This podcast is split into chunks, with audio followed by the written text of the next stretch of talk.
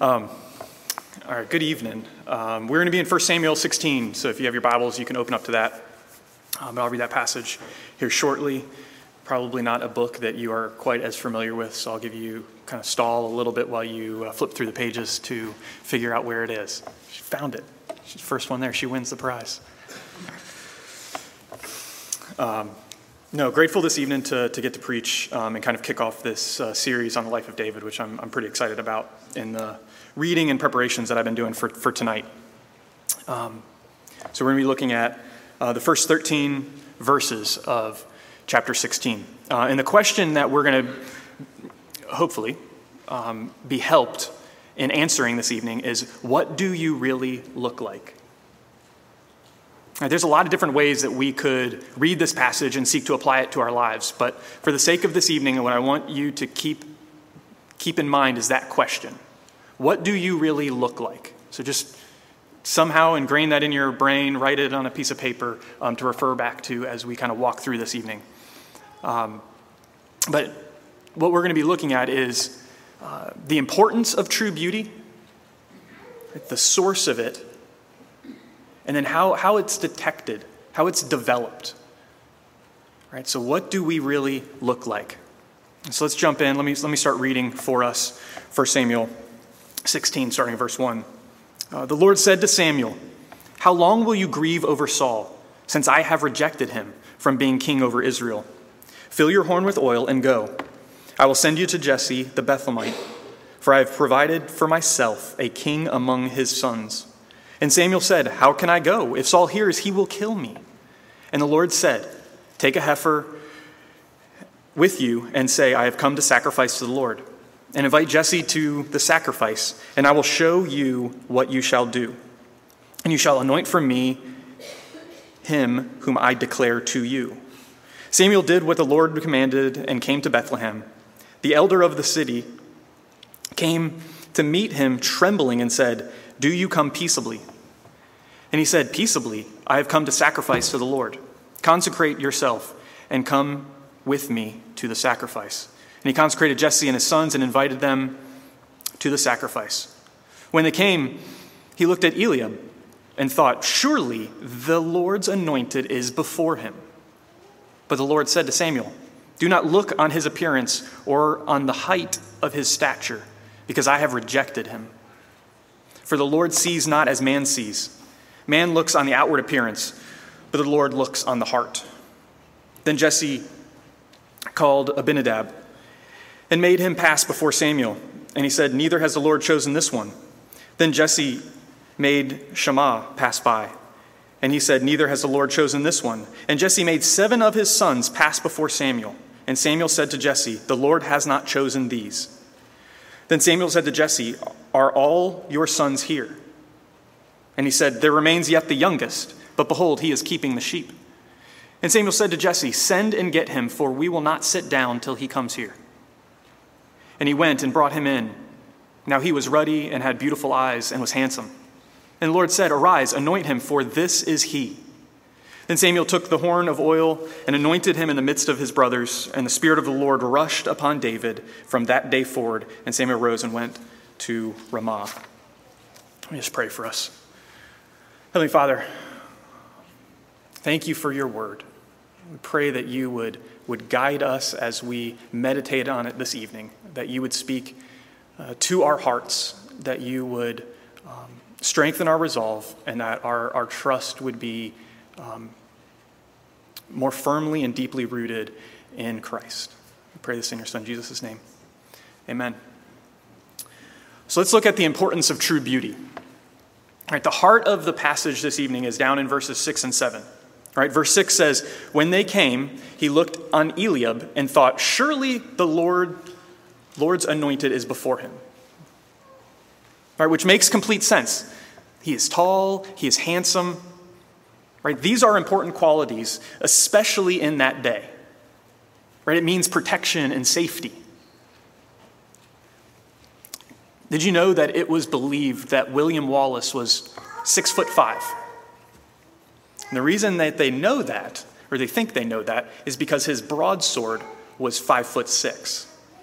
And so, to be able to swing that broadsword, you have to be at least a certain height to have that, or it would be foolish to have a sword that is longer than what you are, or is as long as you.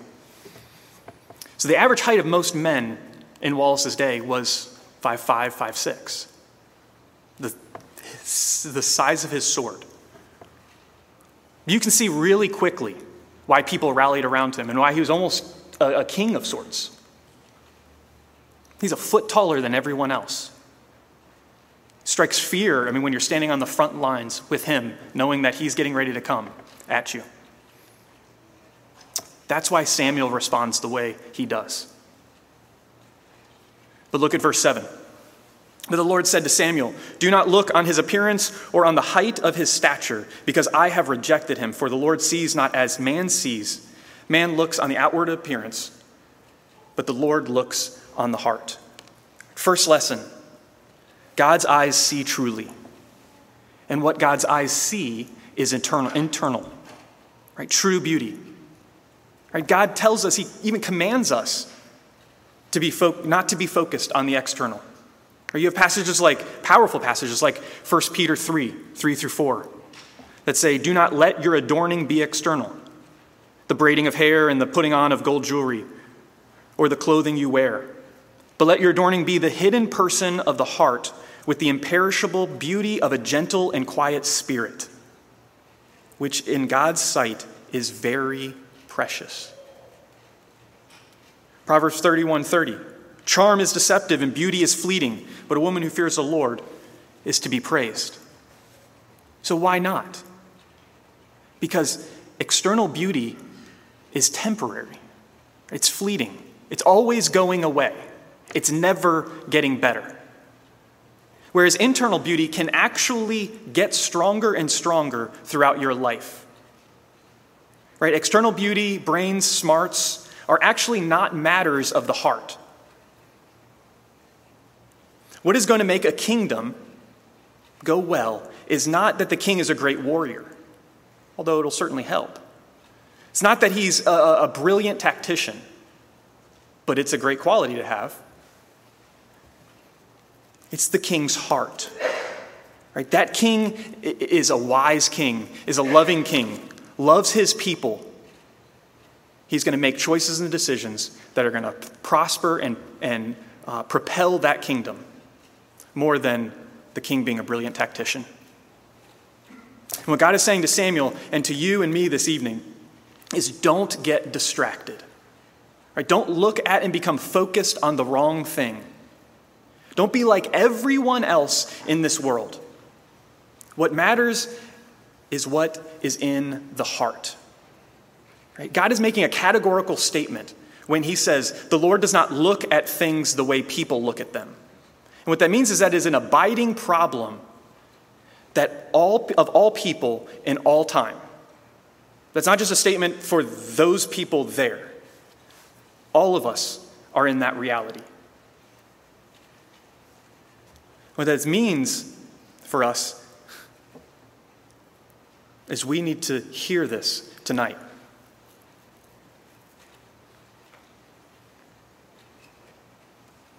I would say that our, our present time period has incredibly intensified this problem. I'll give you at least two, two reasons why, and I'm, I'm sure there's more. I think it's because of technology and media, and I think there's a philosophical reason. So, technology.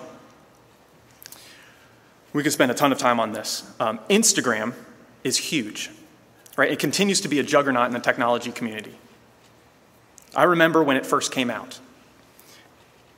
It stole the limelight from Facebook, which was predominantly like instant word communication among your friend or social group. Facebook bought Instagram for $1 billion in 2012, which at the time was shocking. Like, I cannot believe that they just spent a billion dollars on this app. Do you know what Instagram's valued at last year? $33 billion. And it was $25 billion the year before. When Facebook bought it, it had 13 employees and they paid a billion dollars for it. Images are powerful. Right? We get our news from memes. People love short videos and pictures that tell them everything that they want to know. But because of that, we are dominated by images and not by ideas. We are marketed to and blasted with pictures and content that the all seeing AI thinks we want to see because of a word we said yesterday. And that's just one. That's not even getting into TikTok and all sorts of other apps and platforms that are emerging new ones every day. So that's one. Two, philosophical reason. We are at a time in our culture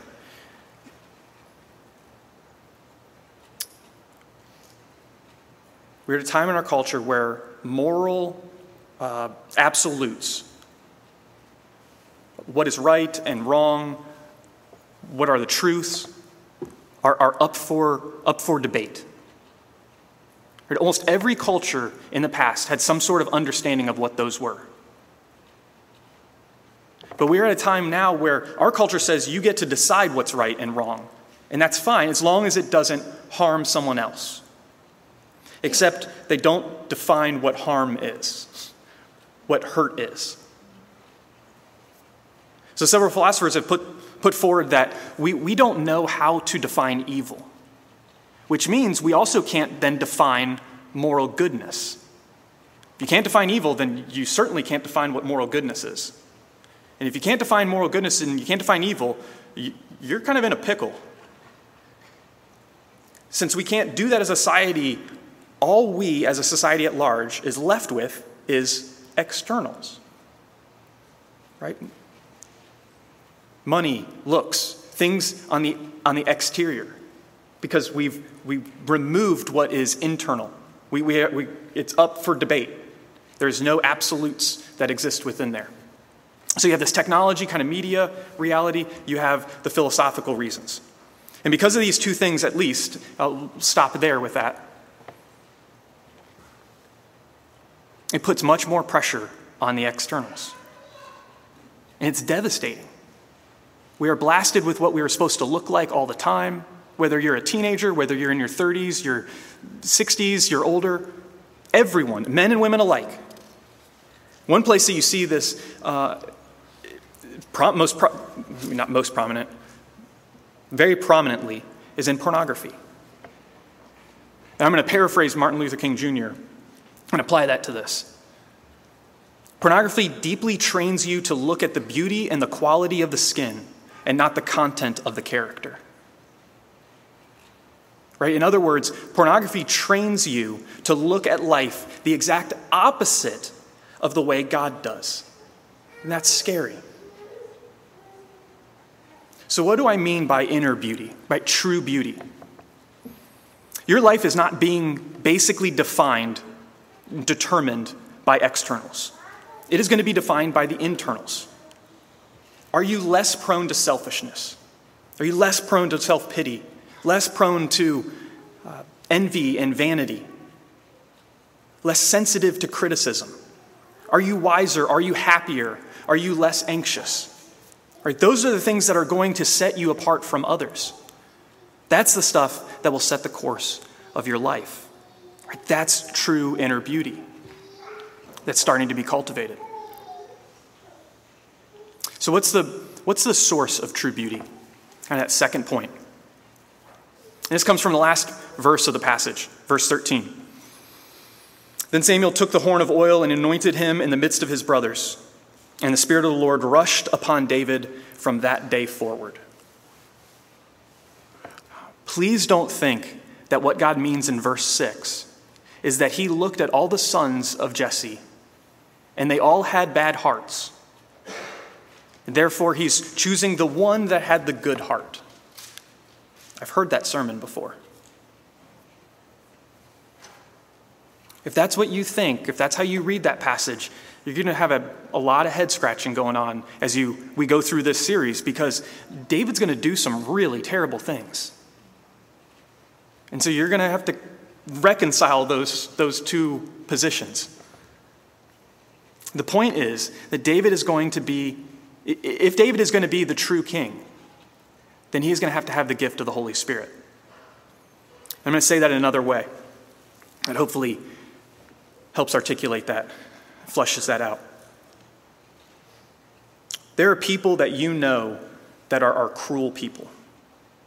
And there are people that you know that are not cruel, genuinely kind, right? All those people that you would put in the category of not cruel,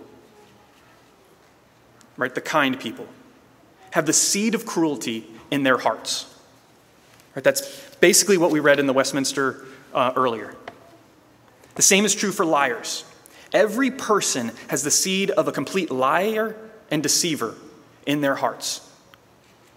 In our natural state, the only thing keeping us from being uh, total deceivers and outright cruel is the common grace of God in our lives and the way in which our hearts were cultivated by other people. So, for David to be a true king, a godly king, he must have the Holy Spirit in him. Right? True kingliness is the true beauty that we've been talking about. Right? Ordinary human nature says, Your life for mine. Your life for mine. I will, I'll get into a relationship only if it's paying off for me. As long as it's serving my interests, right? That's your life for mine. True kingliness, real beauty, is my life for yours. My life for yours. I'm only happy when I see you thriving. If it means I'm sacrificing, okay, that's beauty. The reason the Holy Spirit has come into your life is because you are not capable of that. Romans 3 is 100% true. None is righteous, no, not one. No one understands, no one seeks for God. Their throat is an open grave. They use their tongues to deceive. The venom of asps is, asps is upon their lips. That is you and that is me, apart from the Holy Spirit's work in our life. There's a book published years ago by Jacob Needleman. He's a secular philosopher at a university. It was titled, Why Can't We Be Good? And in it, he says this, which I thought was fascinating from a secular uh, philosopher. Social theorists say, here is how you ought to live. Therapists say, this is how you ought to live. Politicians say, this is how you ought to live. He says the basic problem or issue is that we all pretty much know kind of how we ought to live. We just can't do it.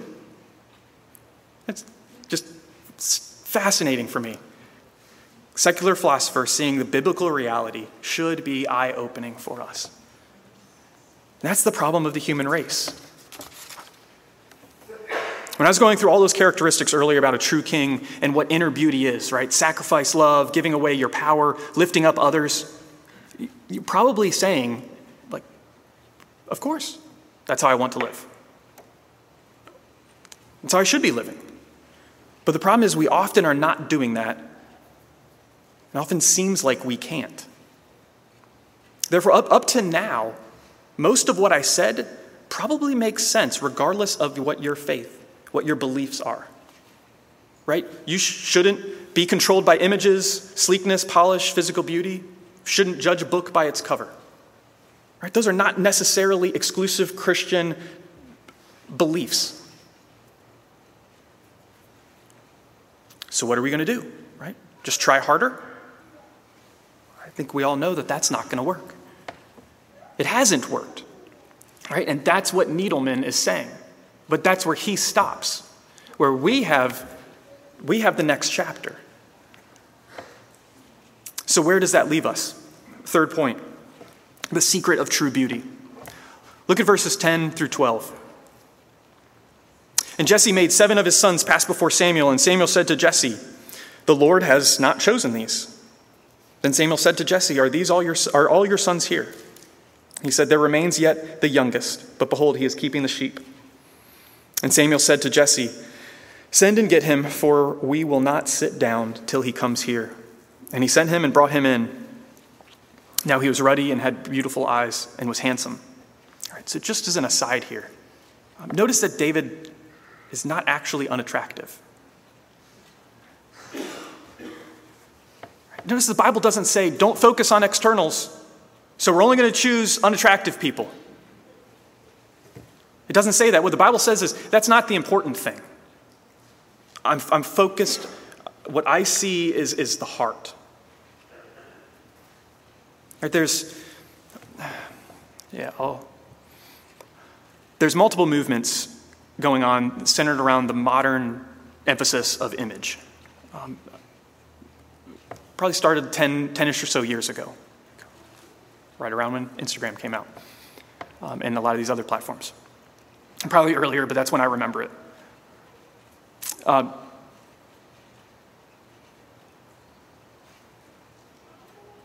but this movement started around that the pushback that basically said something to the effect of don't you tell me that my body is not okay i like my body i love my body and i think there was a lot of good things that came out of that movement but what's ironic to me and what i wanted to bring this up to, to draw out is that if you're saying all of those things then it's still important to you you're just as obsessed about externals. Right? It's the other side of the coin.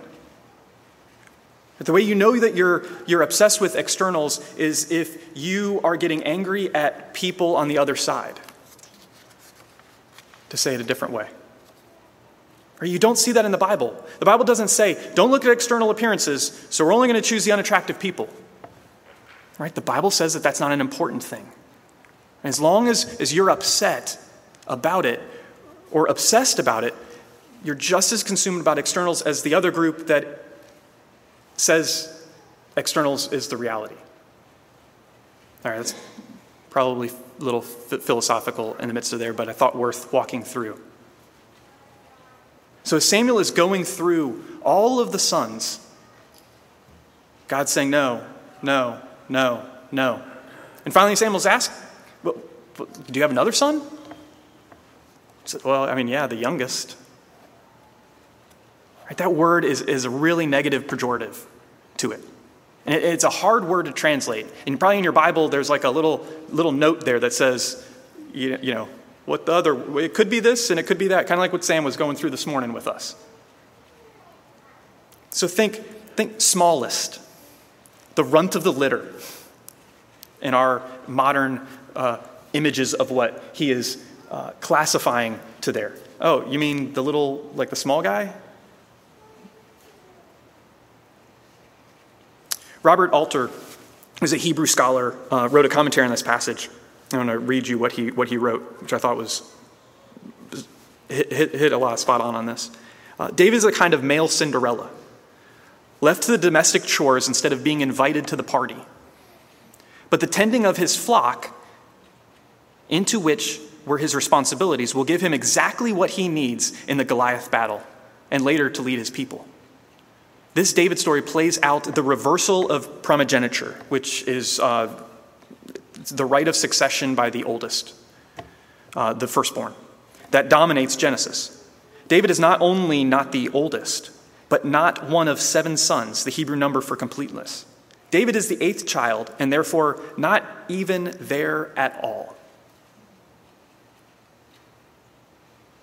Don't focus on the externals, focus on the internals. I don't see how man sees.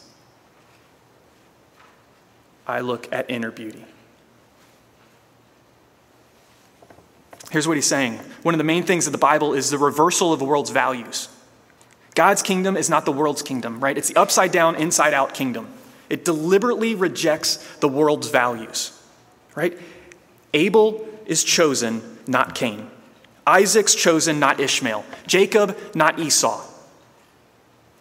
Chooses Moses, not Aaron. God chooses barren Sarah and not Hagar. He chooses Leah over beautiful Rachel. It is the upside down, inside out kingdom that he is establishing. So, what does this all mean? It's all pointing to the cross, right? It's all about Jesus. not us or the person that he's choosing. Listen to 1 Corinthians chapter 1, verses 22 through 25. It tells us, For the Jews demand signs, right? They demand power. The Greeks seek wisdom, intellect, externals. But we preach Christ crucified, a stumbling block to Jews and folly to Gentiles. But to those who are called, both Jews and Greeks, Christ, the power of God and the wisdom of God, for the foolishness of God is wiser than men, and the weakness of God is stronger than men. Sounds really similar. So what does that mean? David is pointing us to another child of Bethlehem. Right? He's pointing us to the one on the cross who wasn't just forgotten by his father or ignored by his father, he was forsaken by his father. Here is true beauty, the only kind of true beauty that will change you. On the cross, we see is someone who has beauty beyond comprehension.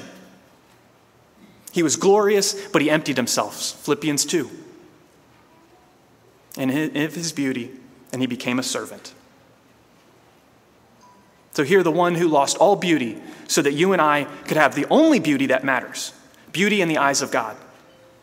Right? The only beauty that will last forever. And the only way to obtain that beauty is through Him. And when we see Him dying on the cross for you, that's true beauty. And that's the only thing that will change you into someone who is capable of the same thing. That's the secret. Only when you see him doing all of that for you and you embrace it, and you know that it is Jesus Christ, you are accepted and loved by God. Only that can destroy, and or at least begin to destroy, your need to appear great and beautiful before others. And it's the only thing that can help you detect and cultivate true beauty in your life. I really enjoy C.S. Lewis. I, I, read him a lot. I've read him a lot over the years um, and go back to it. Probably because I enjoy parables. Uh, the book, The Great Divorce. If you haven't read it, it it's kind of an odd book. Um, it's, a, a, it's a bus tour that they're going around, and there's a, a guy on the bus, and he has a, well, there's a, a person on the bus, and he has a guide with him. And it's this dialogue back and forth. Um, so, yeah, fictional book, a parable um, that he uses to get ideas across. So, I want to read um, the interaction. I believe it's in like chapter 12 um, from it, because I think it just it ends this sermon really well.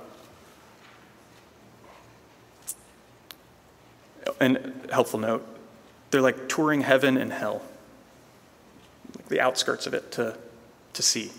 So, like I said, it's kind of a weird book.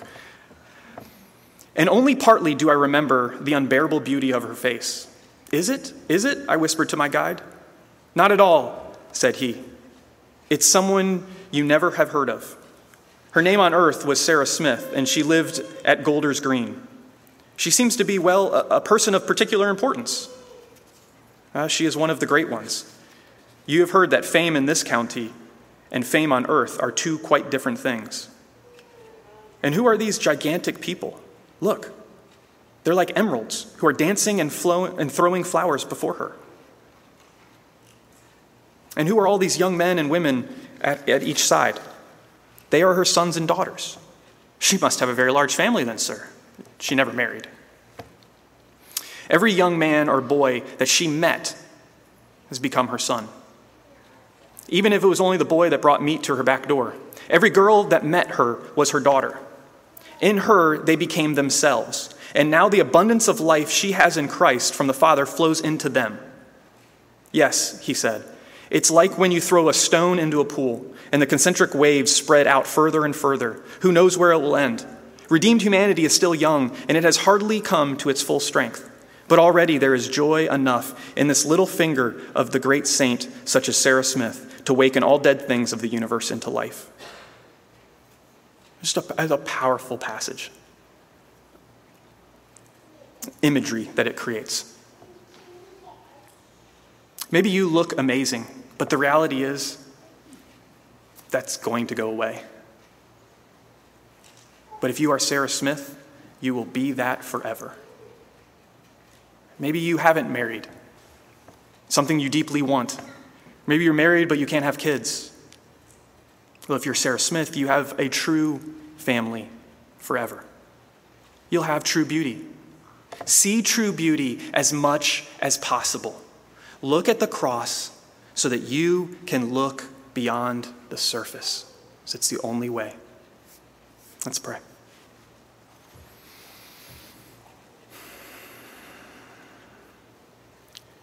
Thank you, Father, for showing us, for giving us this vision of what really matters, what true beauty is, and what will really last. Forgive our superficialities, but ask that you would teach us, Father, to become a people of character, not just through resolutions and trying, but through seeing your Son losing all his beauty, that we could have true beauty forever. God, only when we see him high and lifted up can we be changed. Can we see, can we detect the reality from superficial? God, help us to understand these things and apply them to our hearts. Praise in your Son, Jesus' name. Amen.